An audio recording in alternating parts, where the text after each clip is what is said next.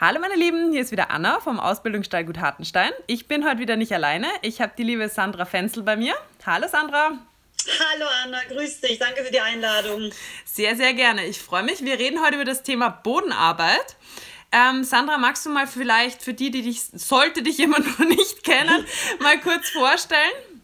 Was ich glaube, so kennen mich sicherlich einige nicht. Ähm, ich bin die Sandra, ich bin ursprünglich aus Österreich, lebe aber schon, boah, ich weiß gar nicht, 15 Jahre bestimmt oder länger in Bayern.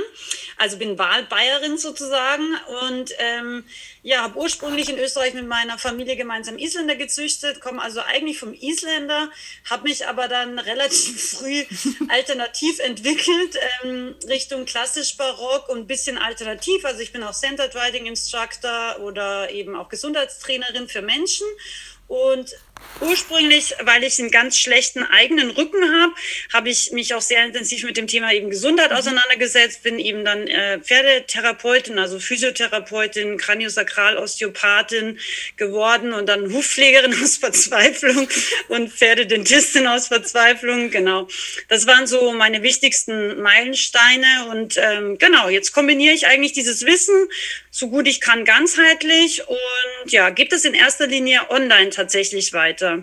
Ja, das habe ich schon gesehen. Also ich werde das auch alles unten dann für euch in den Show, Show Notes noch verlinken. Dann könnt ihr euch da durchstöbern. Du hast ja seit neuestem auch einen Podcast. Können wir dich, ja. die Leute gleich weiterleiten. Wenn sie schon wissen, wie man Podcast anhört, dann haben sie gleich noch einen weiteren. Äh, wie heißt der nochmal? Pferdewissen ganzheitlich, glaube ich. Gell? Ganzheitlich und inspirierend heißt es, und genau, weil ich genau. gerne ähm, auch, ich habe, also ich mache sehr, sehr lange auch schon Kurse, mittlerweile eben hauptsächlich online, aber früher ganz normal offline und äh, inspirierend deshalb, weil das liegt mir so ein bisschen am Herzen, weil ich immer wieder feststelle, dass man manchmal eigentlich ein besserer Pferdetrainer ist oder ein besserer Pferdetrainer wäre, wenn man zum Beispiel nicht immer nur auf die anderen hören würde, wenn man ja. sich mehr auf sein eigenes Bauchgefühl verlässt lässt und da einfach auch manchmal ein bisschen mehr Klarheit und ein bisschen mehr Selbstbewusstsein hat. Und das versuche ich eben auch in der einen ja. oder anderen Folge so ein bisschen mitzugeben. Ähm, ja, dass oft auch gerade wir Frauen da so ein bisschen mehr Bewusstsein und Selbstvertrauen ja. entwickeln dürfen. Ja, genau. Also ich kann es jedenfalls schon empfehlen. Ich habe noch nicht alle gehört, aber ich habe schon ein paar gehört und finde es richtig oh. angenehm, auch, auch wirklich gut zum Zuhören, kurzweilig. Sehr schön. Also Werbung an dieser Vielen Stelle. ja, also damit hast du auf jeden Fall einen ziemlich, äh, ja, ich glaube, der Punkt, das ist auf jeden Fall so.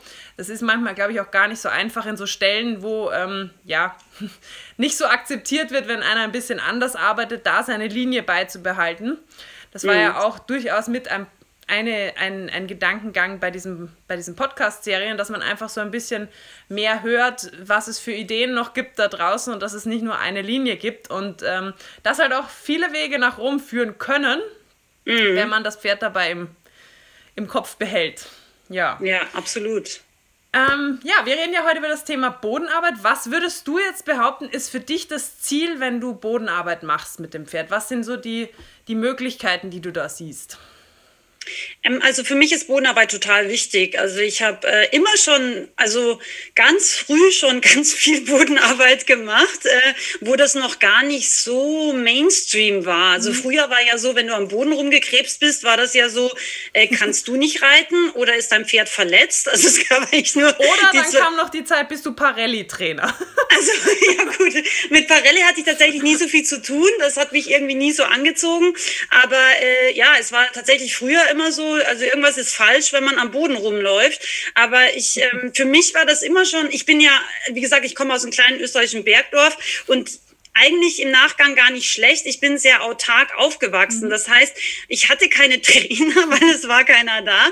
Und ich habe dann einfach meine ganze Freizeit und meine ganze Kindheit mit meinen Pferden verbracht mhm. und habe da einfach rumprobiert und alles Mögliche probiert. Ja. Und ähm, ich habe auch Bodenarbeit gemacht, obwohl ich keine Ahnung hatte von Bodenarbeit. Ich fand es irgendwie witzig, da alles Mögliche auszuprobieren. Und für mich ist Bodenarbeit wirklich die Basis. Und mir ist oft gar nicht klar, wie manche Leute diesen so wichtigen Punkt mehr oder weniger überspringen können, ja. weil es bereitet für mich das Pferd körperlich aufs Reiten vor, wofür ja ein Pferd erstmal nicht gemacht ist. Das müssen wir ehrlich so sagen und so sehen. Ja, also Absolut. es ist eine ganz, ganz wichtige Gymnastik und eben auch äh, eine Vorbereitung äh, für das äh, Reittraining. Mhm. Das ist der eine Punkt, das Körperliche.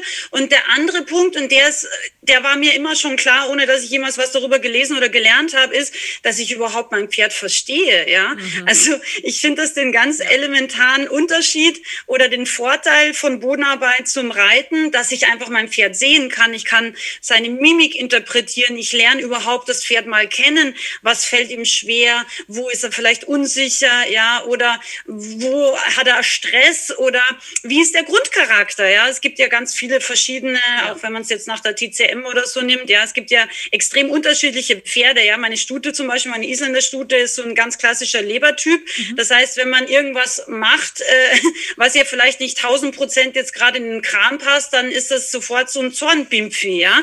Und äh, das wird jetzt mein Lusitano nie machen, der wird sofort unsicher, ja. Das ist genau der andere Typ. Mhm. Aber das ist total wichtig zu verstehen, weil ja. wenn ich das Gesicht nicht sehen kann von oben, oben, ja, dann weiß ich ja. das ja erstmal gar nicht. Ich wüsste gar nicht, wenn ich mich sofort in den Sattel setze, ist das jetzt eher mal in der ersten Sekunde ein unsicheres Pferd oder ist der jetzt sehr, sehr charakterstark und, und ja, auch ein bisschen, wie soll ich sagen, ein kleiner Napoleon, sage ich immer zu meiner Stute.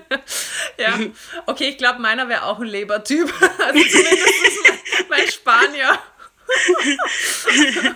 Ja, ich finde das ganz nett mit diesen ja. Vergleichen, weil das ist wirklich so. Und ähm, tatsächlich bei meiner Stute war es so, ich, ähm, ich habe die Leber dann sehr konsequent gestärkt mhm. und seitdem ist sie viel mehr in ihrer Mitte. Also diese Explosionen, die wir früher hatten, haben wir jetzt nicht mehr. Aber es ist sehr interessant zu sehen, ja. Also das ist mir einfach ganz wichtig. Das heißt, ja. einerseits mein Pferd wirklich zu verstehen und andererseits auch eine Beziehung und damit meine ich auch eine Vertrauensbeziehung ja. aufzubauen. Ja, also und deswegen, ich verstehe gar nicht, wie man das so einfach mehr oder weniger auslassen kann. Ja. Also ich bin da manchmal erstaunt, wie das manche Trainer machen. Ja, die bekommen ein junges Pferd, dann wird er drei Tage longiert, ja, und dann wird schon geritten. Also ja. vielleicht noch mit einem Reiter an der Longe. Ja. Nichtsdestotrotz sitzt da an Tag vier schon einer drauf. Das würde ich nie machen. Allein schon wegen meiner eigenen Sicherheit und allein schon, weil das Pferd für mich nicht vorbereitet wäre. Aber ich muss sagen, also ich bin ja auch öfter schon so Pferde geritten oder bekommen dann solche Pferde, die halt so im Schnellverfahren sozusagen angeritten worden mhm. sind. Und ich sag mal, es ist der Prozess des Draufgehens, dass das Pferd akzeptiert, dass da einer drauf sitzt, der ist jetzt ja, nicht, meistens nicht so das, was die meisten Leute nicht hinkriegen. Das geht. Mhm. Ja, das kriegt man noch relativ, klar, manche haben dann doch Panik, aber das ist der geringe Teil. Die meisten mhm. Freizeitreiter selbst bringen, wenn sie eine gute Beziehung haben, diesen Raufteil irgendwie hin mhm. und die Profis, die wissen ja auch, wie sie es machen, die kommen da mhm. schon rauf und dann halten sie sich mhm. da oben und irgendwann sagt das Pferd dann, ah, okay, ich werde nicht gefressen und es geht irgendwie. Ja? Mhm. Vertrauen mag nochmal was anderes sein, aber was ich immer schwierig finde, ist, diese Pferde haben halt gefühlt oft nichts verstanden. Nee, also, eben. Die, sind, die tragen dich irgendwie außen rum, mhm. sind zwar rennen zwar nicht weg, aber sind eigentlich doch auf der Flucht. Die wissen nicht, was deine mhm. Hilfen bedeuten. Die wissen, kennen deine Stimme nicht. Die kennen keine Reaktion auf Körperspannung, auf Zügelhilfen, auf ähm, Beinhilfen, auf gar nichts. Und ich, ich mhm. hasse mhm. es auf solchen Pferden. Ich fühle mich dort ernsthaft wie so ein Beifahrer. Und das ist mhm. wirklich, das mache ich nie. Und ich fühle mich beim, An ich mhm. liebe Anreiten. Ich reite ja ständig an, ja. Und ich habe mich noch nie groß unsicher gefühlt, weil ich einfach, die, ich weiß ganz genau, dass die wissen, was ich meine. Und ich weiß auch, dass ich dann von oben oben auch, selbst wenn irgendwie mal was ist, kann ich auch mal sagen, hey, das jetzt, weißt du noch, mhm. zack, das, die Hilfe, die sitzt dann auch. Auch ja. wenn die die vielleicht von oben noch nie bekommen haben. Aber ich weiß, ja. dass ich mich darauf verlassen kann. Und das weiß ich bei diesen Pferden immer nicht. Wenn ich ein Pferd kriege, was woanders angeritten wird, dauert fast genauso lang, bis ich an dem Punkt bin, wie wenn ich einen ganz roh kriege. Ich also ich habe ja vor vielen Jahren, also ist jetzt auch schon wieder, ich bin ja schon alt, aber ich habe vor 20 Jahren habe ich halt auch äh,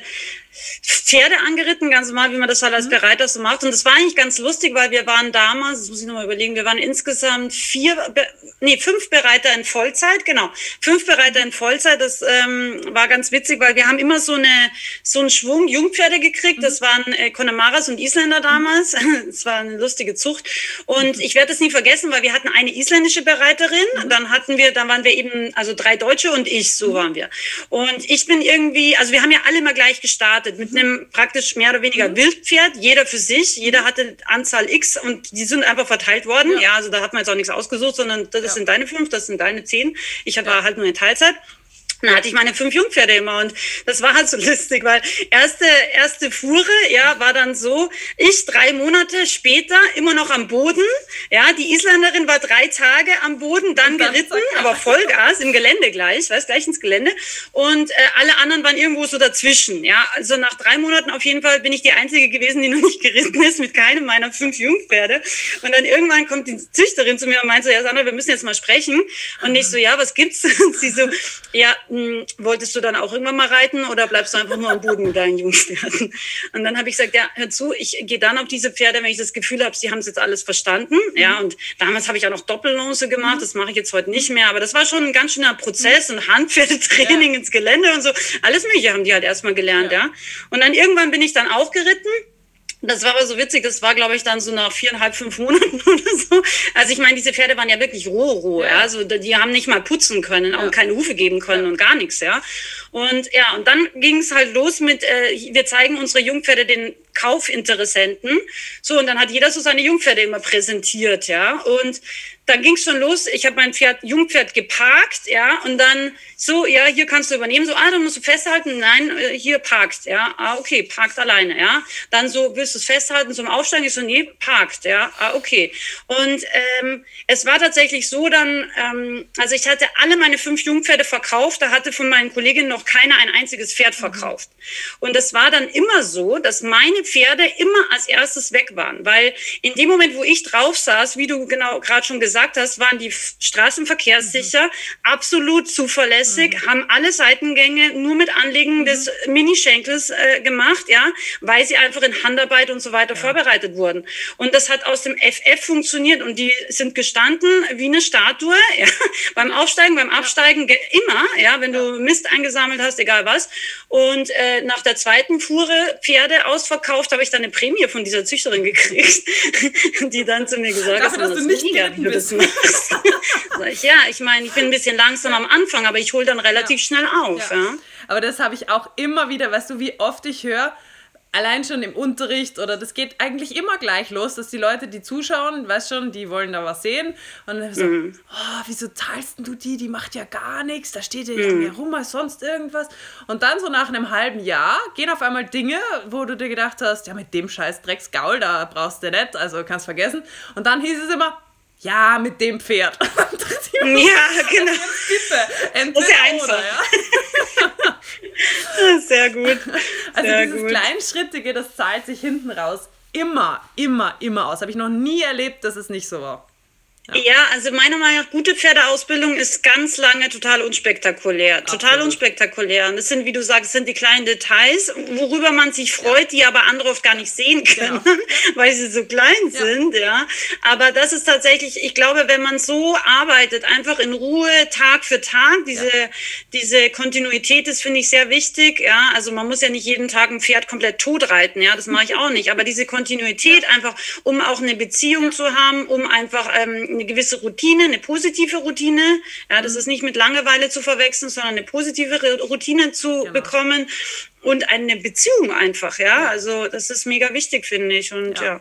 Das Absolut. macht sich am Ende immer bezahlt, weil man einfach auch ein Pferd dann so kreiert, was äh, auch für einen kämpft. Ja, meine ja. Isländerstute zum Beispiel, die ist bei Gott ehrlich gesagt von ihrem Körper nicht sehr talentiert, ja, aber sie gibt alles, ja, 200 Prozent, ja, was also und sie schaut immer den Lusitano an und dann sehe ich in ihrem Gesicht, wie sie denkt. Das kriege ich ja auch hin. Ja, scheißegal. Die hat einen besseren Körper, aber das kriege ich schon hin. Ja, das ist dann ja. auch ehrgeizig. Ja. Aber das finde ich, so, das find ich so cool. Und ich finde, ich glaube auch, dass das für jeden spürbar ist, ob du auf so einem Pferd drauf sitzt oder auf so einem Pferd, das zwar irgendwie versucht zu machen, aber eigentlich nicht wirklich verstanden hat und dadurch ja auch keine Entspannung, keine Tiefe hat, mhm. haben kann. Und ähm, also das heißt ja nicht, dass man es produzieren können muss, aber ich glaube, den Unterschied, den spürst du sofort. Wenn du mhm. aufsteigst und du hast schon das Gefühl, das Pferd steht wie so ein Fels. Ist das was mhm. ganz anderes, als wenn du aufsteigst und du hast das Gefühl, das Ohr ist schon, das schaut schon so und denkst dir so, mhm. ah, ich weiß nicht. Ja, ja, absolut. Ja. Absolut. Und ehrlich gesagt, ich meine, du bist auch selbstständig, ja. Also ich, ich habe früher, egal wie das Pferd war, ich mich zack, war ich schon oben. Ja, so schnell hat man gar nicht schauen können, bin ja schon drauf gesessen. Aber irgendwann, ich bin Gott sei Dank nie viel runtergefallen. Ja. Oh, ich schon. Es ist, glaube ich, erstaunlich gewesen, weil ich habe wirklich teilweise mich auf Pferde gesetzt, würde ich nie wieder machen, ehrlich ja. gesagt, heute. Ja. Aber mir war das, glaube ich, damals, wie ich jung war, nicht so bewusst, ja. ja. Aber, also wie ich richtig jung war. Aber tatsächlich, es ist dem Pferd gegenüber auch nicht fair, meiner Meinung nach, ja. Weil es ist wie wenn du äh, einen, einen Schüler hast, einen Grundschulschüler, ja, und dem zusammenscheißt, weil er kein Algebra zusammenkriegt, ja. Das ist so ein bisschen vergleichbar, finde ich. Und das finde ich oft schade, auch bei manchen Trainern, die versuchen dann auch immer irgendwelche wilden Sachen, mhm. wenn die Pferde noch gar keine Basis haben. Ja, ja das Absolut. ist so ein bisschen schwierig, finde ich. Ja. Ähm, mit was arbeitest du dann so am liebsten, wenn du anfängst mit den Pferden? Was verwendest du da so für Ausrüstung am Boden, Bodenarbeit? Kappzaum. Also ich habe ja schon vor über 20 Jahren mit Kappzaum gearbeitet. Mhm. Da gab es das, glaube ich, in Österreich noch gar nicht. Ich habe das damals von Frankreich importiert.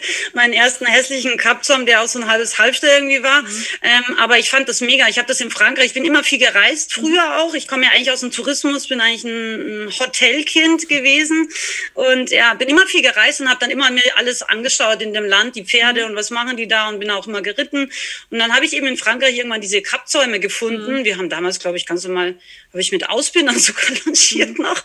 Ja, also auf Trense schön mit Ausbindern. Ja, wie so wie ich es halt gelernt habe.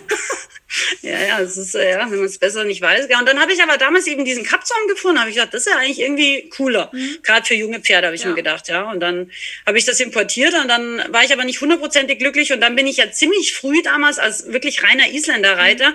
bin ich ja zur Schülerin von Nuni Oliveira, der Matri Armstrong, wie die Jungfrau zum Kind gekommen. das ist auch geil, ja, das werde ich nie vergessen. Ich zwischen Friesenhengst, Lipizzaner-Hengst und Lusitano-Hengst mit meinem Puschel-Isländer.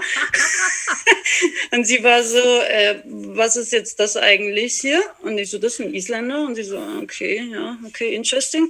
Aber ähm, da habe ich dann ähm, tatsächlich sehr früh, ja, so diese klassische, wirklich so diese altklassische Herangehensweise, mhm. eben nur mit Krabzaum und so mhm. weiter, weiter vertieft. Und das fand ich total gut. Und ich bin immer schon Krabzaum-Fan. Ich verwende, also die verkaufe ich mittlerweile auch, äh, meine eigene Serete. Also die mhm. ist jetzt nicht äh, irgendwie gezackt und ist auch natürlich äh, Leder ummantelt. Mhm. Ähm, Finde ich persönlich das beste Produkt. Ja. Also egal, ob es von mir ist oder von wem anderen. Ja. Es gibt sicherlich auch andere ja. vergleichbare. Das ist das, äh, was ich persönlich am liebsten verwende. Ja. Ja, arbeite mhm. ich auch ganz gern. Also ich verwende, glaube ich, ziemlich genau das Gleiche, was du auch hast. Mhm. Und ich finde es einfach sehr, sehr exakt. Also ich mag es einfach, einfach sehr, weil es, es, es gibt so viele Kappzäume, die rutschen dann, wenn das Pferd mal mm. so ein bisschen zieht oder was, dann rutscht das halbe Ding ins Auge und ja. oh, oder diese ganz schweren, die kann ich auch nicht haben. Da habe nee, ich, auch nicht. einen von ganz, ganz früher aus, also so ein Dekoteil verwende ich das nur von aus Wien, der ist so mhm. dick, der ist sicher so, keine Ahnung, 10 cm dick mhm. und hat eine Polsterung, wo noch äh, Stroh drinnen ist in diesem Ja, wie Teil. geil. Und dann ist das mit so kleinen Lederriemchen, ist so ein Eisenteil auf diesen Strohwurst draufgegeben. Also es gab schon krasse Dinge, aber den würde ich jetzt nie auf dem Pferd drauf tun, weil das wiegt gefühlt 5 Kilo, dieses Ding. Also ja, da, geht, ja. da geht der Schädel runter, gell? Also, ich wollte gerade sagen, wenn du einen Sternengucker hast, weißt du, was ist die Lösung? Erstmal ein paar Kilo drauf vorne. Sehr gut. Ähm, und hast du irgendwie da so eine bevorzugte um also Umgebung, wo du dann anfängst? Wenn du jetzt zum Beispiel so ein junges Pferd bekommst, gehst du dann was Wiese, Roundpen, magst du Roundpens? Nee, ich bin kein Roundpen-Fan. Also ich nutze das schon manchmal, ich bin kein großer Fan. Ich habe immer das Gefühl, die Pferde, also oft sind die ja so hoch eingezäunt auch. Mhm. Ich habe immer das Gefühl, die Pferde fühlen sich da sehr eingeengt. Ja, also ähm, ich mache das hin und wieder mal mit meiner eigenen, aber ähm, wenn ich wählen kann, also zwischen Platz, Halle und Roundpen, bin ich sicherlich auf dem Platz. Ich bin ja eigentlich auch ein Outdoor-Typ, mhm. wobei ich auch sagen muss, ich bin manchmal ganz dankbar für die Halle, die ich da zur Verfügung habe. Aber ähm, wie gesagt, wenn ich jetzt eine Sache hätte, dann hätte ich einfach, glaube ich, einen Platz. Und das ist das auch, was ich wählen würde. Ja. Und das Erste, was ich immer mache, ist, ich nenne das vertrauensfördernde Bodenarbeit. Das sind total primitive Übungen, wie zum Beispiel Wenden gegen das Pferd von beiden mhm. Seiten. Das ist mir immer ganz wichtig, dass man von Anfang an immer von beiden mhm. Seiten auch führt, damit man das Pferd eben nicht äh, selber einseitig ja, äh, ja. macht oder ausbildet.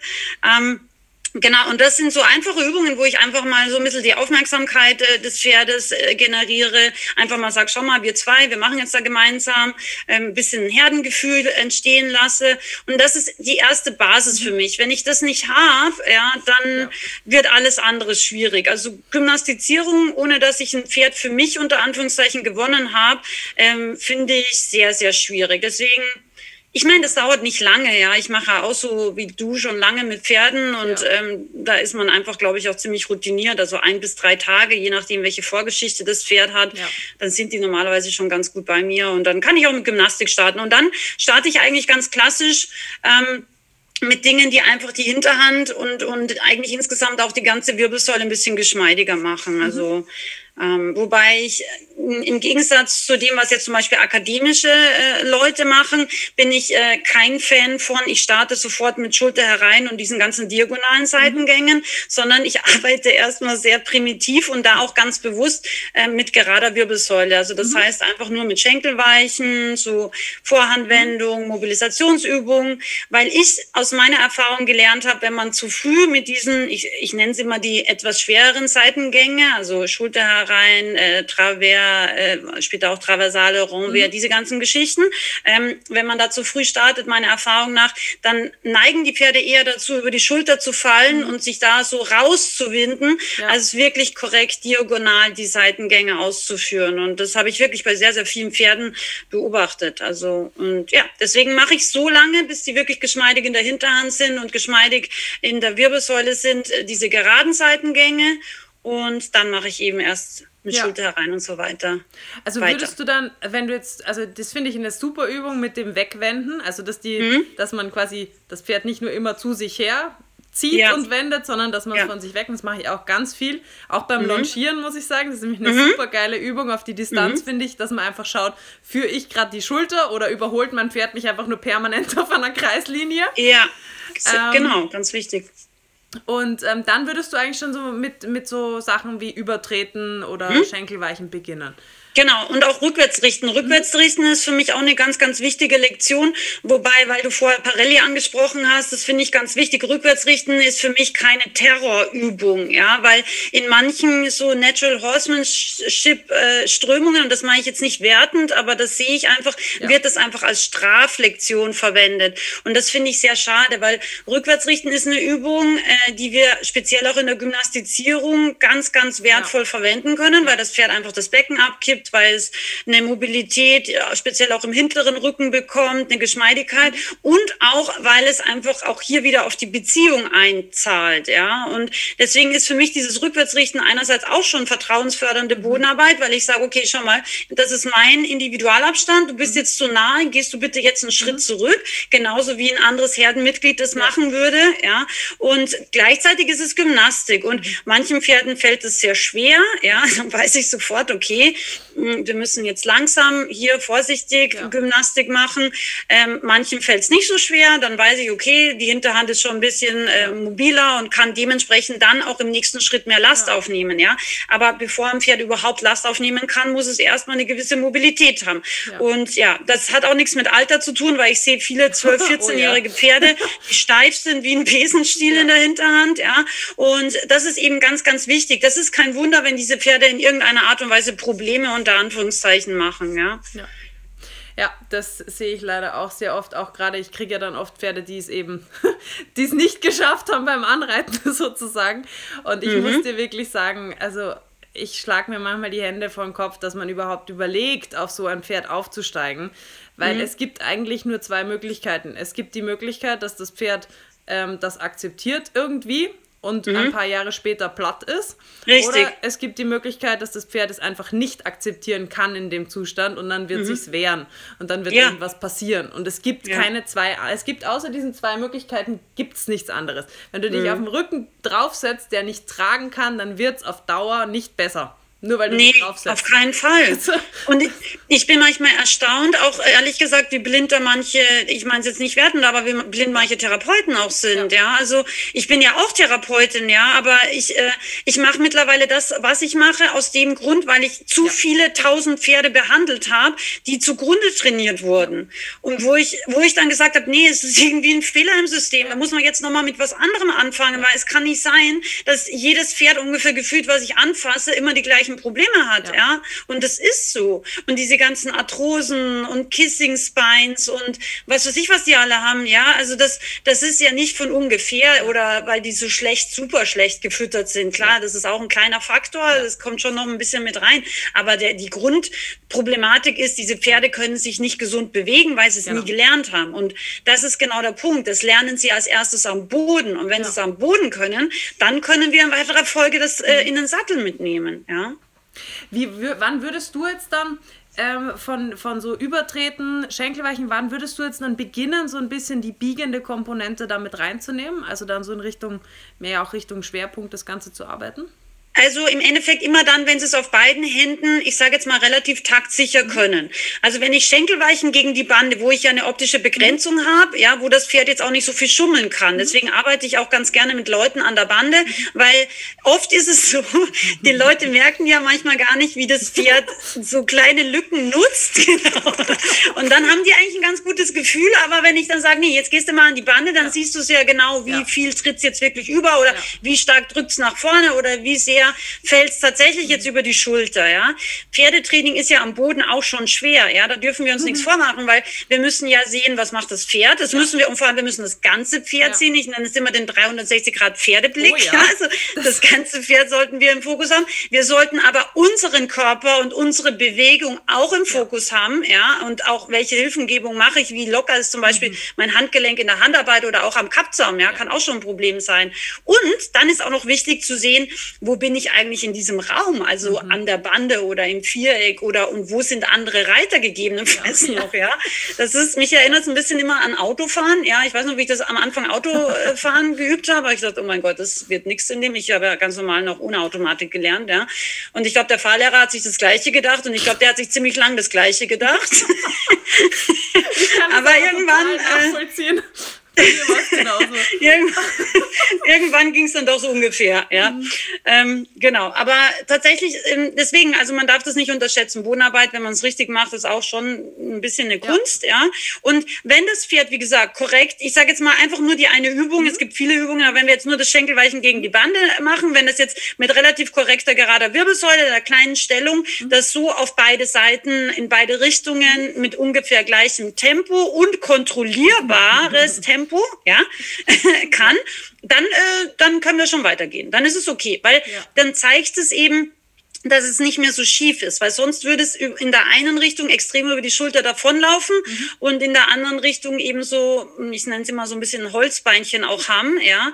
Und wenn das eben, wie gesagt, auf beide Richtungen funktioniert, dann können wir schon weitergehen, auf jeden ja. Fall. Ja, ich mhm. finde, man sieht da ja auch ziemlich viel, also gerade wenn man die gerade lässt, merkt man ja auf der einen Seite geht das total easy, die gerade zu lassen, im Gegenteil, ja. dann stecken sie sogar fast so ein bisschen fest auf der Schulter und auf ja. der anderen Seite musst du wirklich viel ja, sag mal, korrigieren oder dich wirklich auch viel positionieren, dass das Pferd nicht über die Schulter abhaut. Und dadurch hast du ja zum Beispiel auch schon einfach, siehst du ja auch schon, okay, wo ist mein Pferd hohl, wo hängt es mehr auf der Schulter, welche Schulter ja. kannst besser öffnen und so weiter und so fort. Also Richtig. das finde ich ja auch schon, dann kann man ja auch genau aus dem heraus sagen, okay, auf der einen Seite, da biege ich jetzt noch nicht, weil da ist er eh schon gefühlt permanent ständig über die äußere Seite weg und auf der anderen Seite, da brauche ich es aber vielleicht gerade, dass wir mal mhm. so Gewicht zu der anderen Schulter hinkriegen. Ja. Ja, absolut. Ist bei dir ein Ziel von der Bodenarbeit, dass du dann in die Freiarbeit übergehst? Mm, naja, es ist ehrlich gesagt, ich, ich mache relativ viele Sachen und ich unterscheide ein bisschen. Also es gibt Sachen, die sind für mich eher eher was einfach was Freude macht, ja. Freiarbeit. Ich mache Freiarbeit, die ich mache, ist trotzdem gymnastisch wertvoll, ja. Mhm. Also ich versuche auch in der Freiarbeit immer darauf zu achten, dass sich die Pferde korrekt bewegen, mhm. weil sonst wird sich das ja mit meinem anderen Ausbildungskonzept mhm. schlagen. Ja. Also das finde ich auch eine wichtige Sache, weil gerade bei der Freiarbeit sieht man leider sehr, sehr viele Dinge, die mhm. nicht wertvoll, vor allem nicht gesundheitswertvoll ja. sind, ja. Und das sehe ich sehr, sehr kritisch, ja. Dazu, da bin ich einfach zu sehr Therapeut und habe, wie ja. gesagt, zu viele Schäden an Pferden auch schon gesehen. Ähm, deswegen, die Freiarbeit ist für mich eigentlich total einfach, weil wenn ich die Beziehung am Boden hergestellt habe, und wie gesagt, meistens geht es relativ schnell, ja, und die Pferde merken, okay, die hat ein bisschen einen Plan, ja, die hat da auch Spaß an dem, was wir machen. Das ist ja auch ganz wichtig, dass ja. man selber diese Freude ein bisschen mitbringt. Dann sind die Pferde ja auch sofort freudig immer dabei, ja. Und dann ist eigentlich eine Freiarbeit ganz einfach. Also ich musste auch nicht irgendwelche tausend Kunstübungen machen.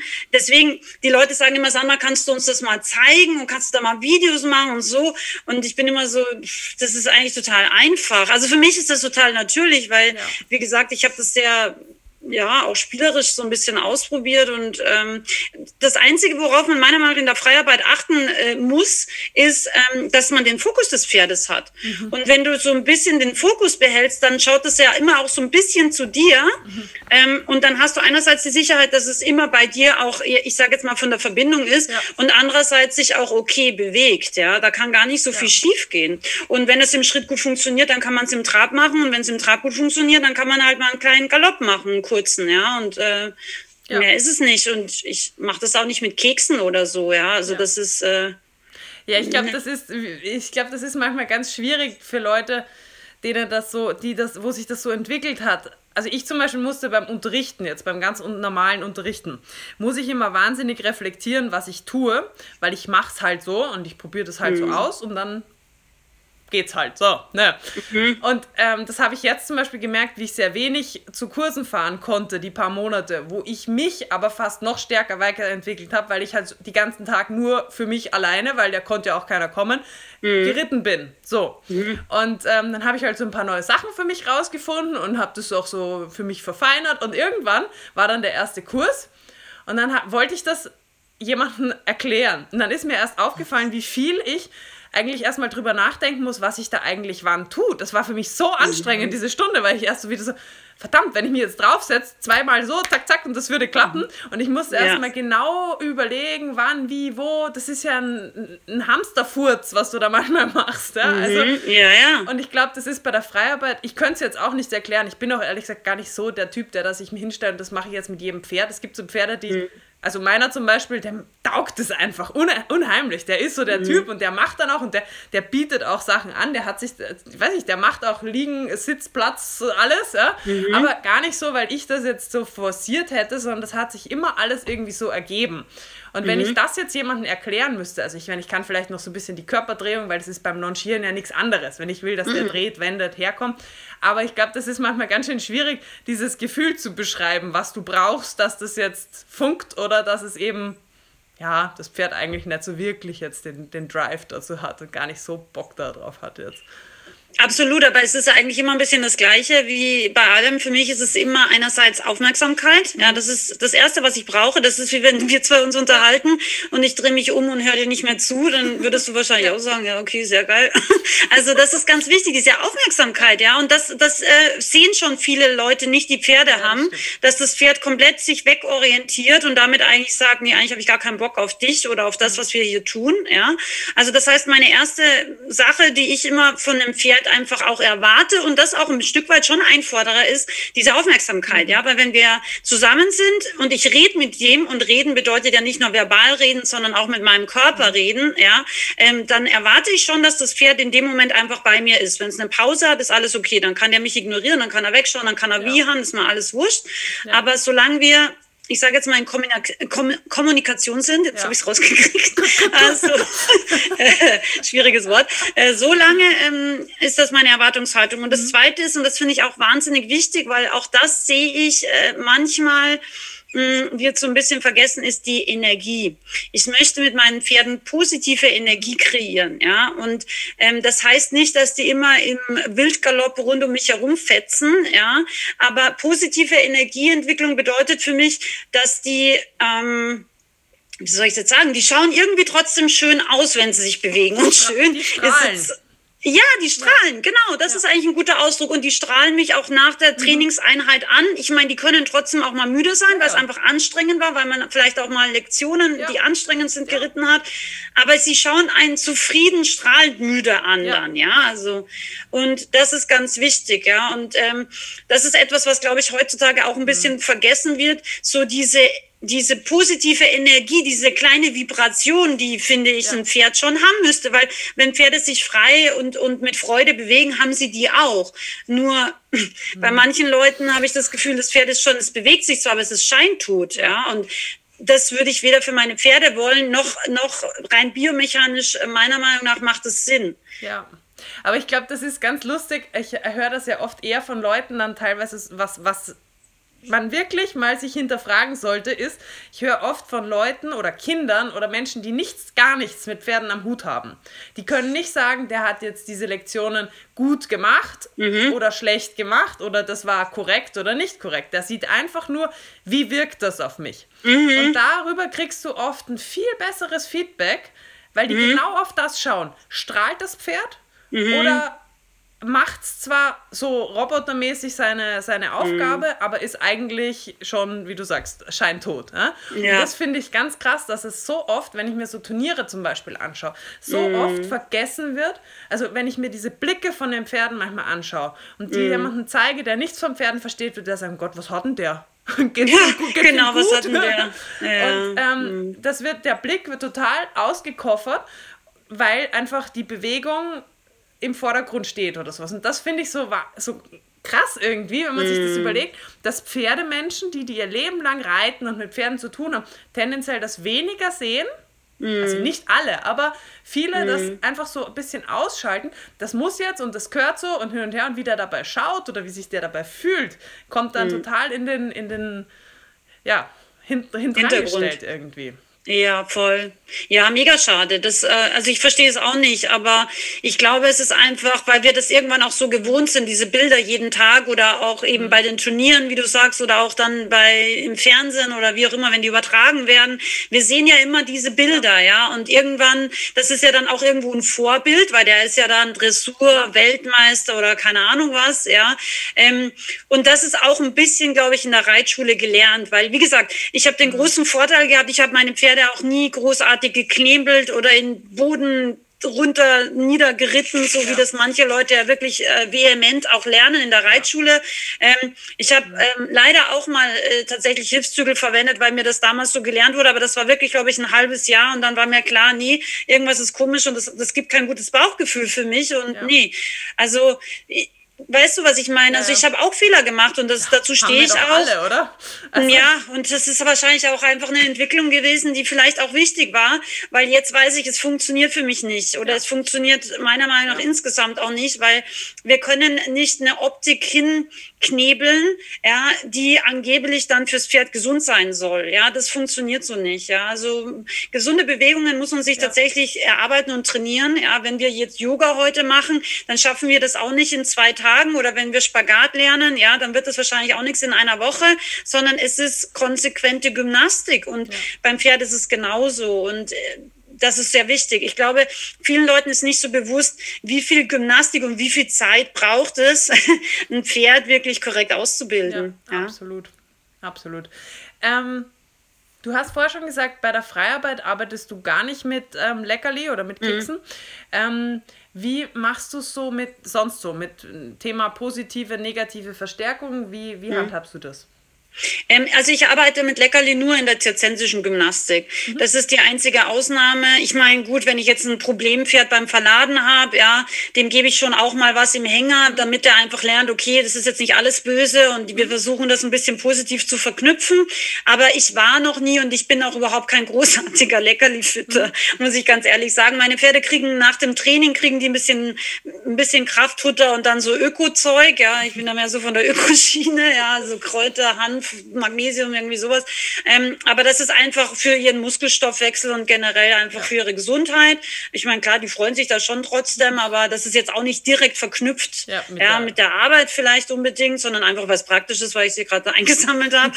ähm, aber ich meine, das muss jeder für sich selber wissen, wie er das macht. Ich persönlich, mein Ziel ist ja immer, dass die Pferde merken, dass was wir tun, macht A Sinn und B, weil es Sinn macht, macht es auch gemeinsam Freude. Ja, und ich glaube, das Manko, was manche Leute haben, warum sie so gerne auch Leckerlis verwenden, ist, ähm, sie kompensieren die fehlende Freude. Ja, das Pferd freut sich dann über ein Leckerli, mhm. aber es ist nicht diese gemeinsame Freude, die ich möchte. Ja, ich möchte nicht, dass mein Pferd mich sieht und denkt, ah ja, da ist meine Karottenkeksdose, ja, die kommt jetzt hier angelaufen. Ja, das ist nämlich so. Ich ja. sehe das in manchen ja. Gesichtern von Pferden, die sehen ihren Besitzer und wissen, das ist meine Keksdose. Ja. Aber das möchte ich für mich nicht. Ich möchte, dass die Pferde sich für mich entscheiden und nicht für meine Kekse, die ich in der Tasche habe. Ja.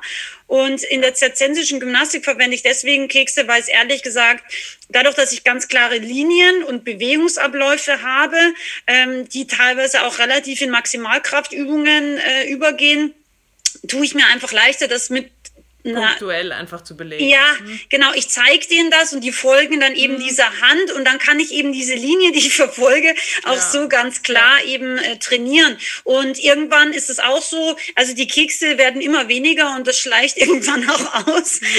Ich ja. versuche das dann eben einfach immer durch äh, Lob einfach zu ersetzen. Also es kann jetzt Kraulen sein, es kann eben auch einfach Stimmlob sein.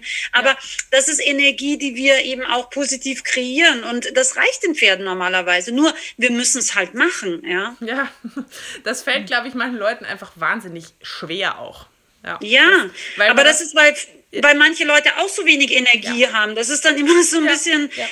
immer der gleiche Kreislauf. Wenn wir selber uns nicht gut ernähren oder wenn wir selber uns zu wenig bewegen oder zu wenig frische Luft haben, haben wir auch wenig Energie. Und dann nach der Arbeit um 19 Uhr, wenn wir dann zum Pferd kommen, sind wir so, so energielos, dass wir auch keine richtige, glaube ich, Freude mehr zeigen können. Und das Pferd merkt das. Die passen mhm. sich ja unserer Energie auch oft an. Absolut. Ja. Wobei ich glaube, dass man das beides, also das, das machst du ja auch gerade in deinen Online-Kursen, wenn man das anfängt, das ist dann auch so ein positiver Kreislauf. Also ja. man, das, man kriegt ja von, wenn ich mich freue, dann merkst du das. Oder mein Pferd merkt das. Wenn der sich freut, merke ich das. Ja? Und dann haben ja. wir dann, das schaukelt sich ja dann genauso hoch wie diese anderen negativen Teufelskreise auch. Also dann kriegt Total. man vielleicht auch. Ich höre das so oft, dass Leute, wo ich dann sage, ja, da, da läuft es richtig. Wenn ich merke, okay, die fahren nach der Arbeit dorthin und die haben nachher mehr Energie. Mhm. dann hörst du aber ganz oft, oh, heute noch zum Pferd. Ich meine, verstehe ich in manchen Fällen mhm. absolut. Also wenn es da mhm. draußen mhm. minus 5 Grad hat und es ist Schnee, Griesel, Graupel, Dunkel, Matschloch, mhm. alles okay. Ja?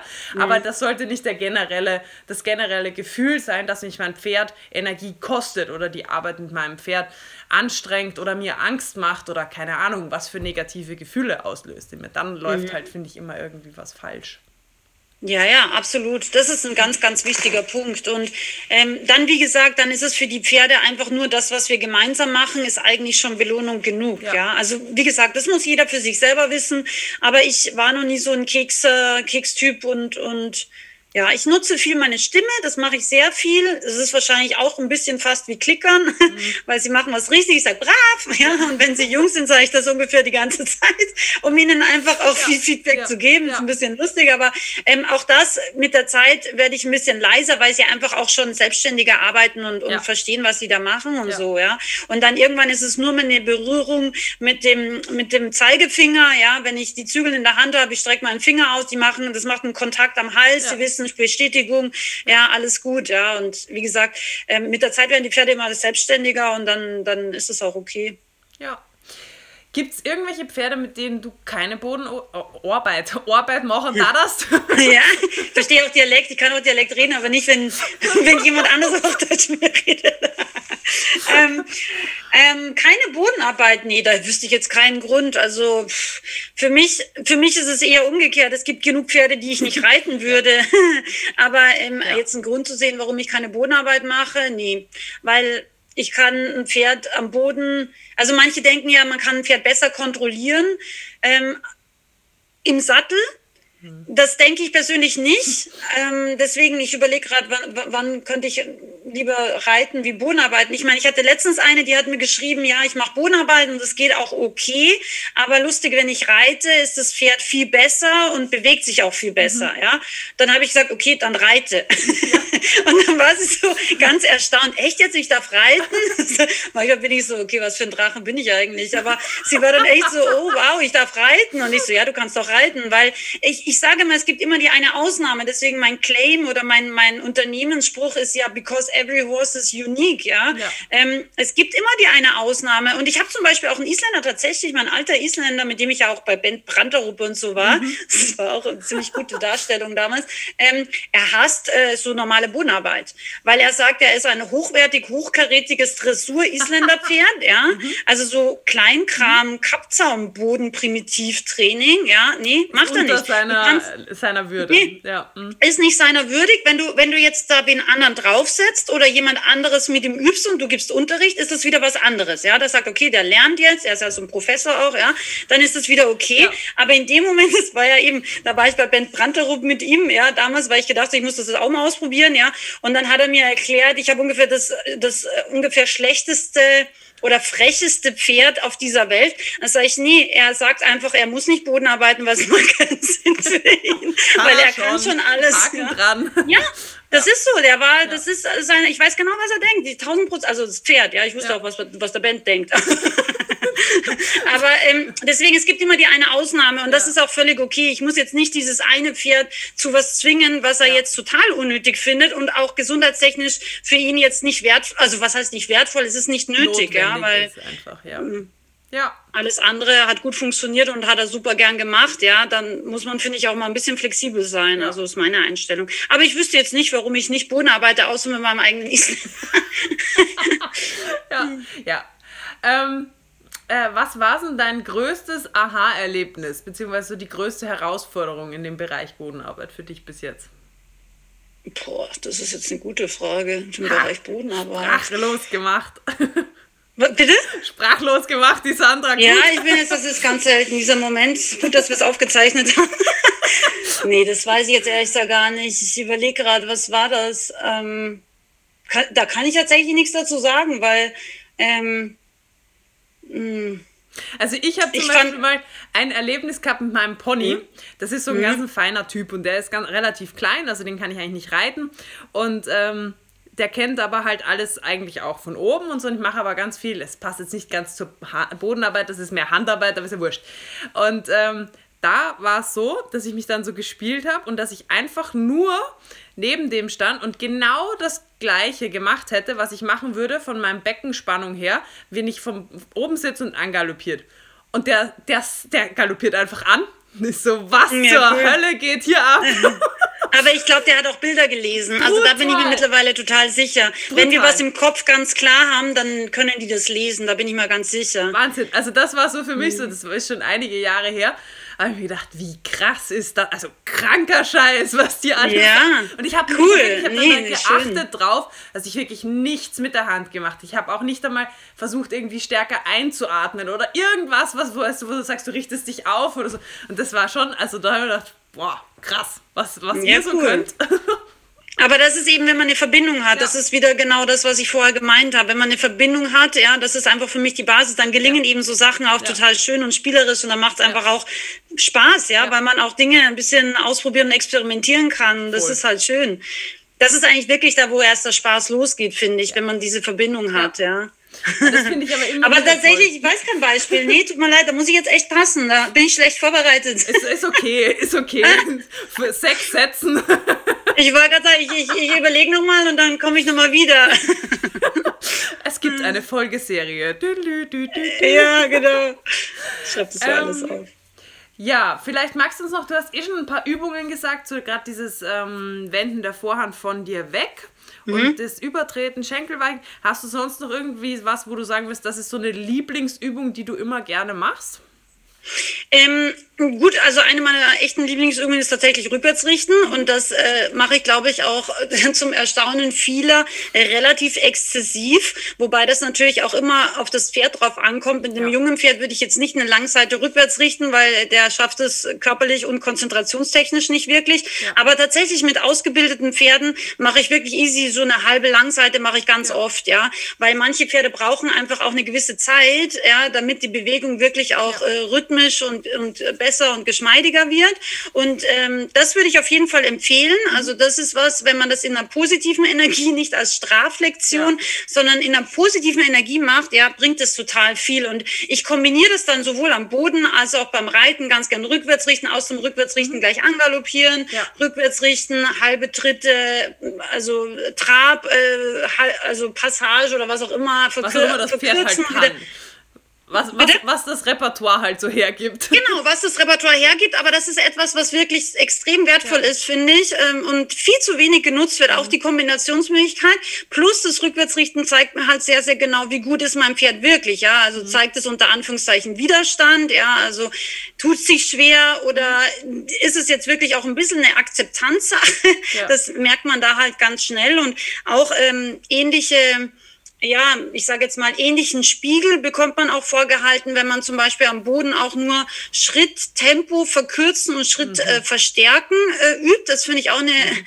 einfache, aber wertvolle Geschichte, weil man da oft sieht, wie stark die Pferde dann auf die Vorhand fallen, ja, ja und wirklich mit dem Brustbein, das ist so eine Bewegung, die ich gar nicht mag, mit dem Brustbein so nach vorne, mhm. unten drücken, ja. Ähm, also das ist eigentlich genau das Gegenteil, was ich so mittelfristig von einem Pferd erreichen will. Ich möchte immer, dass die sich eher im Widerrist heben und die Hinterhand eben absenken und wenn sie sie jetzt eben so nach vorne unten drücken, ja, mit einem steifen Genick gerne auch. Ja. Das ist eben das, was ich nicht so möchte. Aber das merkt man ja. zum Beispiel bei Schritt, gerade auch am Kappzaum, ja, wenn ja. man Schritt bisschen Schritt verstärkt und dann wieder verkürzt, mhm. ja, dann merkt man oft sehr, sehr schnell, wie gut ist die Balance und manchmal auch, wie gut ist die Aufmerksamkeit, ja. Also es ist eine ganz einfache Geschichte. Und äh, sonst, was ich ganz gerne übe, das ist so ein bisschen ähnlich wie Schenkelweichen, ist die sogenannte Mobilisationsübung wo man einfach sozusagen in der Mitte steht und selber ist man sozusagen wie ein Pfeiler oder wie ein Pfahl, ja, so stelle ich es mir immer vor, oder wie ein Pilar, ja. Mhm. Und dann lässt man das Pferd praktisch rund um sich selbst ähm, kreisförmig mhm. übertreten. Das mhm. heißt, die Hinterhand macht große kreuzende Bewegungen mhm. und die Vorhand macht weniger Strecke und weniger Bewegungen in dem Sinne, dass es nur vor das andere Vorderbein mhm. kommt. Also es kreuzt nicht komplett, sondern das Vorderbein tritt nur vor das andere andere mhm. Vorderbein. Ja. Und das ist eine sehr schöne Übung, finde ich, um einfach die Pferde aufzuwärmen, egal ob es jetzt fürs Longieren ist oder ob es auch fürs Reiten ist. Ähm, und das ist auch eine sehr schöne Übung, um zu sehen, wie ist eigentlich der mhm. Status quo, weil auch hier wird die Schiefe sehr deutlich, der Unterschied von der einen zur anderen Hand sehr deutlich und es wird auch relativ schnell deutlich, ich sage immer, es ist ein bisschen wie Dirty Dancing, ja, also mein Tanzbereich, ja. dein Tanzbereich, ja, wenn wir noch keinen Tanzbereich haben, ist auch immer ein bisschen schwierig, ja, ja? also das ja. finde ich auch eine wichtige Sache, dass die Pferde einfach lernen, nee, so ein bisschen Grundabstand äh, ist schon einfach, ist für mich Etikett, ja. ja. ja. Da bin ich auch ein bisschen wahrscheinlich alte Schule, aber das ist mir einfach wichtig. Sehr schön. Ähm, ich habe ja so eine kleine Umfrage gemacht und daher habe ich jetzt die häufig gestell, häufigst gestellten Fragen rausgenommen. Ich meine, man oh, kann das natürlich okay. nicht verallgemeinern, aber vielleicht kannst du einfach mit ein paar Worten, Sätzen aus deiner Erfahrung dazu was sagen. Mhm. Ähm, was kann ich machen, wenn mein Pferd nur ein Auge hat oder gar blind ist? Was würde sich da ändern für dich in der Bodenarbeit? Mm, das würde, mir, würde sich ändern, dass ich eben mit dem Pferd noch mehr spreche, um ihm Sicherheit zu geben, um ihm auf der Seite, wo es kein Auge hat. Ich habe im Moment auch ein einäugiges Pferd, weil meine Stute sich leider schwer verletzt hat im Offenstall und sie einen Kopfverband trägt. Und das ist auch ganz interessant. Ich hatte schon einäugige Pferde und eben auch einseitig blinde Pferde im Training. Aber es ist trotzdem in meiner Stute auch ganz interessant, weil wir haben jetzt einfach da auch so zehn Tage Erfahrung gesammelt. Und äh, mittlerweile geht es total gut. Aber am Anfang war sie extrem schief, weil sie einfach so unsicher war, weil sie es auch nicht so einschätzen konnte. Und ich habe dann eben ein bisschen versucht, Sicherheit zu geben, indem ich sie noch mehr angegriffen habe, indem ich hier, wo sie eben die blinde Seite hat, immer gesagt, schau mal, ich bin jetzt hier. Mhm. Das war ja nämlich lieber, mhm. wenn ich auf der Seite gelaufen bin. Das war ganz interessant. Und also für mich, der Unterschied ist einfach äh, noch mehr überlegen, wie fühlt sich das Pferd und wie kann ich ihm Sicherheit geben, mhm. noch kleinere Schritte machen ähm, im Sinne von, ähm, ja, wenn es auf einer Seite klappt, ist es fürs Pferd ganz bewusst ganz anders auf der anderen Seite. Ich meine, das ist es ja eh immer, weil sie ja eben anders lernen als Menschen, aber wenn es ein einseitig blind ist, eben ist es, ja. glaube ich, noch krasser. Mhm. Und ähm, ansonsten würde ich noch mehr an der Basis arbeiten. Also das heißt wirklich nochmal diese vertrauensfördernde Bodenarbeit, da wirklich viel Zeit investieren, ja. jedes Mal wahrscheinlich auch am Anfang der Einheit, um dem Pferd einfach zu sagen, schau mal, wir arbeiten gemeinsam, ja, ich gebe dir Sicherheit, ich bin da, wir geben Feedback ja. gegenseitig, ich höre auch zu. Ja. ja. also da auch ganz, ganz wichtig, wenn ein Pferd Unsicherheitsmimik äh, oder Gestik zeigt, ja, ist es so wichtig, Feedback zu geben. Mhm. Ja, weil das ist wie wenn ein kleines Kind um Hilfe schreit und wir ignorieren es einfach. Und ähm, das, das glaube ich, ist gerade für einäugige Pferde noch viel wichtiger dass wir einfach da auch ein bisschen empathischer noch sind. Ja. ja. Aber sonst wird sich für mich nichts ändern. Ich, äh, ich arbeite die Pferde dann ähm, im Endeffekt gleich. Ich mache die Schritte langsamer, ich mache ein bisschen noch mehr diese vertrauensfördernde ähm, Lektionen, aber sonst ändert sich nichts, weil ich festgestellt habe, wenn man die Pferde in ihre Schiefe gerade richtet, dann tut ihnen das genauso gut wie ja. zweiäugigen Pferden. Ja, auf jeden Fall. Auf jeden genau. Fall. Ähm, ja, was kann ich machen, wenn mein Pferd mir zu nahe kommt oder sich ständig von mir weg entziehen möchte? Mm, Dirty Dancing, mein Tanzbereich, dein Tanzbereich. Also das ist nicht einfach das beginnt bei kleinen Sachen schon. Hm? Nicht einfach draufspringen. Nein. nee, die Hebefigur kommt erst später. nee, also das ist tatsächlich was. Ähm, ich glaube, das wird oft übersehen. Also ich, ich habe ja ganz viel von Haflingern gelernt. Also ich komme ja, wie gesagt, aus Österreich, bin auch ein bisschen mit Haflingern und Norikern groß geworden und ich war ja immer so ein bisschen mickrig, körperlich eher so ein bisschen verhungert, ja. Und deswegen, ich konnte ja nie viel durch Kraft ausgleichen, ja. Ich musste immer so ein bisschen schneller und bewusster Pferde lesen, weil wenn du bei einem Noriker hängst, zu spät dran bist, da hast mhm. du mit deinen 49 Kilo nicht viel Chancen, ja. Mhm. ähm, aber was eben ganz wichtig ist, ist, ähm, dass wir frühzeitig sehen, was sagen uns die Pferde. Und ein Haflinger zum Beispiel, wenn du zum Haflinger gehst, der scannt dich ja schon auf 20 Meter. Ja, der macht das jetzt nicht so eindeutig, aber aus dem Augenwinkel scannt er dich schon, ja. Und da ist schon, die erste Schublade ist schon offen, der kategorisiert dich schon. Dann stehst du vor deinem Haflinger das erste Mal und dann macht er zum Beispiel die Nase so ein bisschen vor. Das kann aber relativ forsch sein, muss nicht, kann aber, ja.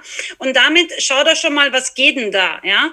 Und die meisten Leute machen dann eine Bewegung weg von dieser Nase, weil es ihnen unter Anführungszeichen zu forsch ist. Mhm. Und dann geht die Schublade zu und sagt, okay, Passt. alles klar, uninteressant. Ja. Ja. Und damit äh, ist man schon einkategorisiert. Ja? Das ist jetzt ein bisschen äh, platt aus ausgedrückt. Aber ich glaube, man kann sich schon mal Gedanken darüber machen, weil es ist tatsächlich manchmal so, Pferde ähm, sind sehr fein in ihrer Wahrnehmung und auch in ihrer Gestik und auch, was sie manchmal mit gewissen Gesten mhm. ähm, erreichen oder auch äh, ausprobieren wollen. Und wenn wir das nicht sehen, dann haben wir genau das Problem, das Pferd zieht von uns weg, weil wir uninteressant sind. Ein Hafinger findet das sofort uninteressant, ja, weil, äh, nee, das äh, gibt keinen Mehrwert für ja. den, ja. Und, ähm, und wenn er eben herdrückt, ja, dann schiebe ich ihn zurück.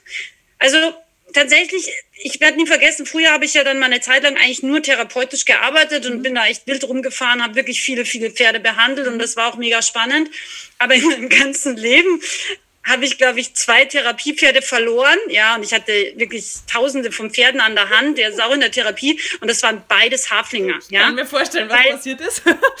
ja, die Mittelsekunde, wo der Besitzer gesagt hat, das kannst du den mal schnell halten. Und ich sage ja und nehme den Strick und schaue aber irgendwo anders hin, weil mich gerade irgendwas irritiert hat. In der Mittelsekunde hat der Hafling gemerkt, okay, sie ist nicht bei sich und war schon weg. Ja, so schnell kannst du gar nicht schauen. Und seitdem immer, wenn ich einen Hafling an die Hand kriege, stemme ich meine Füße in den Boden und sage, Moment, jetzt bin ich bereit. Seitdem habe ich auch keinen mehr verloren. Aber das ist tatsächlich wichtig, ja. Also Haflinger sind ganz starke Psychologen, ja. Und die sind halt so, die nutzen oft dann das aus, wenn wir selber unaufmerksam sind oder so. Oder ja, und das, äh, das habe ich von Haflingern auf jeden Fall gelernt. Ähm, ich muss in meiner, in meiner Mitte und in meinem Fokus, in meiner Aufmerksamkeit bleiben, sonst wird es nichts. Ja? Und ich glaube, dass wir oft da bei uns anfangen müssen. Wenn ein Pferd wegzieht oder wenn uns das so ein bisschen über den Haufen rennt, da müssen wir oft ein bisschen klarer und auch bewusster werden. Und dann passiert es eigentlich auch nicht mehr so. Ja, ja. Ähm, wie würdest du jetzt mit Pferden arbeiten? Jetzt kommt einmal die Frage, die sehr hektisch und nervös sind und dann kommt das Gegenteil. Äh, tatsächlich, das ist relativ einfach immer gleich. da mache ich gar nicht so einen Unterschied, ja. Also das finde ich auch extrem wichtig, weil Pferde sind oft deswegen hektisch und nervös, weil wir uns da so mit reinsteigern, ja. Ähm, bei mir ist es so, ich, ich, also das, ich fange ja wieder an der Basis an, wenden gegen das Pferd. Wenn ich wenden gegen das Pferd mache, ja, und er sieht einen Traktor, der hat gar keine Zeit auf diesen Traktor zu schauen, weil ich sage, ey, wir wenden nach rechts, ja, ist mir völlig wurscht, ob da ein Traktor kommt. Und das ist etwas, was die Pferde sehr schnell bei mir lernen. Es gibt Außenfokus. Ja, der Fokus ist bei mir und da bin ich auch sehr, sehr konsequent und klar. Ja, wenn ein Traktor kommt, ist mir wurscht. Wir wenden trotzdem und ich erzähle gerne die Geschichte. Ich habe ja, ich mache ja eben auch so Online-Kurse mhm. und da habe ich mal relativ aufwendig so eine Jungpferde-Ausbildung aufgenommen. Ich mhm. weiß gar nicht mal über so ein Dreivierteljahr oder so. Ich muss ich direkt nachschauen. Ich weiß es gar nicht mehr, aber so Dreivierteljahr oder Jahr sogar war das, glaube ich. Und dieses Pferd war praktisch von null Zero, also konnte gar nichts, mhm. war auch ehrlich gesagt ein bisschen, hm, wie soll ich sagen, ein bisschen frech sicherer Typ einfach, ja. Ähm, bis hin halt so zur Art Dressur habe ich mhm. dieses Pferd ausgebildet, ja. Und ähm, das ist auch total witzig gewesen, weil ich hatte das erste Mal, wie ich im Sattel von diesem Pferd saß, hatte ich zufällig den Besitzer da und habe ich gedacht, ja gut, wenn der schon da ist, dann kann der die ja ein bisschen auch äh, zusätzlich am Kappzaum nehmen, mhm. ist ja jetzt kein Fehler. Ja. Und was ist passiert? Ich sitze das erste Mal auf diesem Pferd, das Pferd war gut vorbereitet, ich hätte es auch alleine sonst gemacht, aber weil der halt gerade da war zu Besuch, habe ich gedacht, ja gut, warum nicht? Ähm, ist ja jetzt auch kein Fehler. Und dann ist genau an diesem Tag, das ist in meinem Leben noch nie passiert, ist ein Pferd in der Halle durch durchgegangen. An dem Tag, Siro, wo ich jetzt das erste Mal auf meinem Jungpferd sitze und ich saß ungefähr zehn Sekunden drauf und dann geht Vollgas ein Pferd durch, ja. Und der Besitzer hat sofort die Nerven weggeschmissen ja, so, oh mein Gott, da geht jetzt ein Pferd. Und ich so, ey, gerade, wir gehen gerade weiter, Hufschlag, erster Hufschlag, weiter, ja. Ich saß ja nur oben drauf, ja. Ich hatte ja schon trotzdem Züge in der Hand, aber es war so geil, weil das Pferd kam natürlich dann von hinten direkt an uns vorbeigeschossen, ja. Also auch noch ganz nah direkt von hinten. Und zwar nicht einmal, sondern sechsmal. Also die hat die überhaupt nicht kontrolliert gekriegt. Also das Pferd war komplett außer Rand und Band. Und es war aber so witzig. Wir waren insgesamt auch wie sonst nie, ich glaube, sechs Pferde in der Halle, sonst nie wäre ungefähr da. Ja, aber da sechs Pferde in der Halle plus eins, was ja durchgeht. Muss und, so. äh, und das einzige Pferd, was nicht geschaut hat, war beim Jungpferd. Die war so, ey, ich arbeite, ich muss mich konzentrieren. Was machst du denn da hinten? Mann, mach mal leise. ja. Das war echt, ich werde es nie vergessen, es war so lustig, weil alle anderen Pferde sind schon irgendwie rumtripuliert und rum total nervös äh, getänzelt, ja. Und mein Pferd, ähm, Schritt, Schritt, eben Schritt verkürzen habe ich geübt, kannte es hier vom Boden, ja. Schritt verkürzen, Schritt verstärken, ja. Und sie war total fokussiert, hat gesagt, ist mir scheißegal, was die da machen, ja, ich ja. arbeite hier. Und das ist eben total wichtig, finde ich, ja. dass, ähm, dass wir, egal was passiert, wir sind immer der Fels in der Brandung für unsere Pferde. Ja. Und das müssen wir auch ein bisschen ja. üben, ja. Also das ist etwas, das wir auch wirklich von Pferden lernen können, finde ich. Und das, deswegen gibt's ja auch diese ganzen Management, Coaching und so weiter Geschichten mit Pferden, ja. weil wir wahnsinnig viel von den Pferden da lernen können, ja. Diese Klarheit, dieser Fokus, ja. Und wenn wir das haben, sind die Pferde auch auf einmal nicht mehr nervös, weil sie sagen, ja, okay, da ist einer, das ist wie ein Anker, ja. Das Hast ist wie Griff. eine Eiche mit Wurzeln, ja. ja. Und dann fühlen die sich auch wohl. Ja. Also.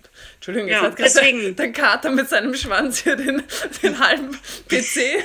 Ähm, Freund. Er sagt, das, das, ist jetzt wie die Klappe. Er sagt, ja, reicht. Genau. Wir haben es auch fast schon durch. Ähm, was würdest du machen, wenn das Gegenteil jetzt der Fall ist? Wenn das Pferd, ich sage jetzt mal tendenziell, ich nenne es jetzt mal, unmotiviert, faul, Energiesparmodus, was ist dann da so dein, deine Vorgehensweise? Ähm, also das haben wir am Anfang so ein bisschen schon angesprochen. Für mich ein Pferd, was unter Anführungszeichen faul oder einfach Energiesparer ist, ist eigentlich immer ein Zeichen, dass es keine gute Bewegungsenergie kreiert. Ja, weil natürlich, wir haben unterschiedliche Pferdetypen. Ja, also wenn ich jetzt zum Beispiel meine zwei Pferde, die ich jetzt in München stehen habe, anschaue, ja, mein Lusitano ist ein absolutes Energiebündel, ja, und meine Isländer Stute ist halt so der ganz klassische Tundrenpony-Nachkomme, ja, so ein absolutes Schrittpferd aus der Evolutionsgeschichte, ja. Und nichtsdestotrotz, wenn ich mit denen arbeite, sowohl das eine als auch das andere, mh, sind beide wirklich mit viel Energie, ja. Es schaut immer noch anders aus. Ja, aber ja. ja. weil einfach auch der Körper anders ist und die Gänge anders sind, ja. ja. Aber es ist trotzdem beides mit viel Energie. Und auch hier, das erste ist, die Energie beginnt bei uns selbst, ja, und damit auch die Motivation des Pferdes beginnt schon mal mit unserer eigenen Motivation, weil, so wie du gesagt hast, manche Leute, boah, jetzt muss ich noch zum Stall, boah, jetzt muss ich noch das Pferd bewegen, mhm. ja, wie viel kann man da rausholen, ja. wenn man diese Einstellung schon hat? Es ja. wird schon schwierig von der inneren Einstellung. Und das zweite ist, was ganz, ganz wichtig ist, und das habe ich auch in den letzten, ich glaube, fünf Jahren erst so richtig verstanden, ähm, Energie des Pferdes hängt immer auch mit Beckenbeweglichkeit zusammen. Das heißt, Pferde, die so phlegmatisch sind, sind immer fest im Becken. Also da bin ich mir mittlerweile 1000 Prozent sicher. Das heißt, diese einfachen Übungen, die wir vorher angesprochen haben, die Mobilisationsübungen, das Rückwärtsrichten, mhm. ja, all diese Sachen, die auf die Geschmeidigkeit der Hinterhand und auch im Becken abkippen, einzahlen, werden die Energie des Pferdes verbessern. Weil wenn sich ein Pferd gut bewegt, ja, dann wird es auch Energie kreieren. Und das ist eine Frage der Zeit. Wenn wir das üben, wird es immer besser. Und das Pferd merkt, oh ja, jetzt geht's irgendwie leichter. Mhm. Und dann wird es auch alles viel motivierter und ja. flüssiger, ja. Ähm, und dann kann man natürlich noch schauen, rein therapeutisch fehlt dem Pferd irgendwas, ja, weil manchmal sind sie einfach im Mangel, ja, Vitalstoffmangel, zum ja, Beispiel gerade im Fellwechsel. Das dürfen wir nicht vergessen, ja. Wie viele Pferde sehe ich, die im Mangel sind? Ja. Oder überfüttert sind mit den falschen Sachen. Es ist immer das, das eine oder das, oder das, andere. Und der Mangel von, von, von den richtigen Stoffen heißt ja noch lange nicht, dass das Pferd nur weil es fett ist, das mhm. trotzdem hat. Also ich sehe ganz nee. viele Pferde, die unheimlich, also schon wirklich mit Einlagerungen und allem drum und dran und trotzdem ähm, fehlen denen die wichtigen Vitalstoffe, die sie eigentlich bräuchten. Und das ist, das ist dann manchmal gar nicht so einfach, dass den Leuten, weil die dann noch irgendwas reinfüttern und noch und noch und noch, aber das ist jetzt wieder über das Ziel hinausgeschossen. Ja, ja, aber das ist trotzdem wichtig zu verstehen, ja, ja weil Pferde, die einen Mangel haben, fressen auch meistens viel, weil sie mhm. versuchen über Quantität das äh, wegzuma wettzumachen, was ihnen einfach an mhm. qualitativ hochwertigen Vitalstoffen fehlt. Und ja. wenn wir äh, Pferde und das muss gar nicht viel sein. Wenn wir gewisse eben Vitalstoffe zuführen, die fehlen, dann fressen die oft sehr schnell weniger und dann nehmen sie auch mhm. ab, obwohl wir was zufüttern, ja. ja? Ähm, sehr, sehr wichtiger Punkt, finde ich. Also wie gesagt, die Energie muss ja schon auch sozusagen von der Vitalität des Lebewesens überhaupt möglich sein. Und wenn ein Pferd am Ende ist, weil es eben zu wenig gute Sachen kriegt oder frisst oder sich nicht in seiner Haltung wohlfühlt oder nicht schlafen kann, ja, dann wird es nicht viel Energie kreieren können in ja. der, im Training. Ja, das ist ein ganz ein guter Punkt. Ähm, jetzt habe ich noch eine letzte Frage, mhm. weil ähm, die wäre vielleicht, glaube ich, ganz interessant, auch in Bezug auf, da du ja auch therapeutisch da Ahnung hast. Ähm, viele Leute haben gefragt, was würden, würdest du bei der Bodenarbeit anders machen, wenn das Pferd Arthrose hat? Ähm, auch nicht viel, ehrlich gesagt. also mein äh, Trainingssystem ist sehr einfach. Das ist äh, der einzige Unterschied, was ich mit dem Arthrosepferd mache, ist, ähm, dass ich vielleicht noch ein bisschen länger aufwärme, wobei das Minimum an Aufwärmen ist sowieso 25 Minuten im Schritt immer. Und ich arbeite jedes Pferd immer erstmal vom Boden aus, mhm. ja, also egal ob Arthrosepferd oder nicht Arthrosepferd. Und erst wenn ich das Gefühl habe, das Pferd ist in seinem Körper warm und geschmeidig und beweglich, ja, dann setze ich mich drauf. Und das kann beim einen Pferd eben früher sein, von mir aus nach 10 Minuten. Ja. Das kann bei einem anderen Pferd aber nach 40 Minuten sein und ich reite nur 10, ja, weil ich setze mich nicht auf ein Pferd, wo ich nicht das Gefühl habe, der kann mich jetzt gut tragen, weil das hat keinen Wert, ja. ja. Und das, da achte ich natürlich bei Arthrose auch sehr, sehr stark dass ich wirklich das Pferd ganz, ganz gut aufwärme, bevor ich in die höheren Gangarten gehe. Ja, ja. aber 25 Minuten Schritt ist immer, das ist Standard sowieso bei mir. Aber beim Arthrosepferd kann es ein bisschen länger noch sein. Und ich würde auch ein bisschen ähm, geradliniger aufwärmen. Das heißt, ähm, nicht in Minute zwei schon mit zum Beispiel eben schenkelweichen Mobilisationsübungen anfangen, sondern ich würde da eben eher geradlinig Schritt, mhm. eben ein bisschen verkürzen, vielleicht auch mal einen Übergang zum Halten, vorsichtiges, langsames Rückwärtsrichten und da jetzt auch nicht gleich 15 Tritte, sondern eben ja. vielleicht nur ein oder zwei und dann mhm. schaue ich, wie es geht und wenn es gut geht, dann gehe ich wieder weiter und dann mache ich wieder drei Tritte. Also ich würde das alles ein bisschen langsamer und mhm. kleinteiliger sozusagen angehen, aber ich habe ganz, ganz gute Erfahrungen bei Arthrosepferden gemacht. Ich hatte früher auch ganz tolle Dokumentationen, bevor ein Marketing-Trainee von mir äh, zehn Jahre therapeutische Dokumentationen mit einem Tee zerstört hat. Oh nein! das hat wirklich richtig wehgetan, weil die Sicherungskopie ist gelaufen. Sie hat Tee über alles geleert oh. und ich, es ist nicht zu retten gewesen. Aber es ist erstaunlich gewesen, was da so geht. Ja, auch mhm. bei S-Dressurpferden, die 26 Jahre alt waren, da ja. habe ich teilweise wirklich drei, vier Zentimeter überschüssiges Knochenmaterial an Gelenken abgebaut und die sind wirklich wieder beweglich und reitbar geworden. Ja. Also Arthrose ist ganz wichtig, ist für mich kein Endzustand. Ich versuche immer Lebewesen, solange ich kann, äh, zu verbessern. Also in allen Elementen, die ich verstehe, also eben auch Ernährung, Bewegung, Training. Ähm, und das ist ganz, ganz wichtig.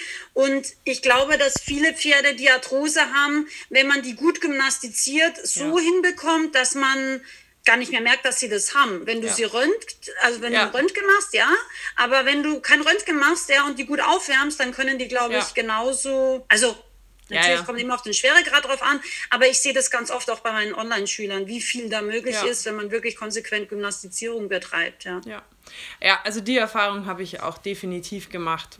Und gerade da ist, finde ich, die Bodenarbeit eine super Möglichkeit, weil du auch sofort siehst, wird es jetzt besser, schlechter, bewegt er sich weicher oder ähm, bewegt er sich danach eher ein bisschen hackiger, dann war es halt mhm. halt ein bisschen zu viel, dann mache ich es halt mhm. so weiter. Ja. ja, und es ist halt auch das Gewicht des Reiters, ja. Auch ja, das dürfen wir das, nicht vergessen. Das kommt noch dazu. Ich meine, Reiter sind auch unterschiedlich schwer natürlich. Pferde können uns auch unterschiedlich gut tragen, aber das kann man trainieren. Wie gesagt, es geht mir nicht immer viele Leute sind immer so, ja, die 20-Prozent-Regel, ja, oder ist es nur 10 Prozent, ja, wie schwer kann ich wirklich sein für mein Pferd? Wichtiger ist, wie trägt einen das Pferd? Und das ist genau der Punkt, das bereiten wir ja. meiner Meinung nach am Boden vor. Ja. Und wenn es gut vorbereitet ist, ich habe auch schon auf meinem Lusitano, der total dünne Beinchen hat, habe ich auch schon Reiter gehabt, die waren deutlich über 100 Kilo schwer, einfach weil ich ihnen was zeigen wollte, weil sie ja. was spüren sollten, weil mir das wichtig war. Und er hatte überhaupt kein Problem damit, ja. Also ja. zero Probleme, weil er einfach gut vorbereitet ist ja. und, und ja. Ja, nee, die Erfahrung, das, das kann ich auch genauso teilen. ja, Sandra, wir sind durch. Ui, das ging jetzt aber schnell hinten raus. ja. Das war's. Ähm, ja, wir haben einiges schon so am Anfang ein bisschen schon mitbesprochen gehabt, wo ich sonst noch mal nachgehakt hätte, aber das war eigentlich schon, schon gut durch. Mhm. Ähm, ich glaube, das waren jetzt einige Sachen dabei, wo sich die Leute auch direkt viel mitnehmen können. Und wie gesagt, ich würde alle deine, deine ähm, Homepage und alles, wo du die Leute alles anschauen können und finden und sich mhm. da weiter informieren, um, verlinken und dann können die da stöbern, schauen. Du hast ja auch, ähm, du bist ja auch auf, auf Instagram und auf mhm. Facebook, glaube ich, auch, oder? Facebook? Äh, genau, ich bin auf Facebook, Instagram und relativ groß vertreten auf YouTube auch. Stimmt, genau. Genau, YouTube habe ich ziemlich viele Videos. Mhm. Ähm, äh, ich glaube, um die 400 sind das auch schon. Holla. Mhm. Und ja, habe relativ früh gestartet auf YouTube. Genau. Und jetzt eben mein neuestes Baby ist der Podcast. Und ja, da freue ich mich auf jeden Fall, wenn man vorbeischaut. Sehr schön. Sandra, vielen, vielen Dank. Wir hören uns ja äh, demnächst dann mal wieder. freue ich mich schon sehr. Ich werde dich wieder, be wieder benerven. Alles und, gut, ich freue mich. Ja, dann herzlichen Dank und bis zum nächsten Mal. Genau, also. danke schön. Danke, Tschüss, Anna. Bis bald. Baba.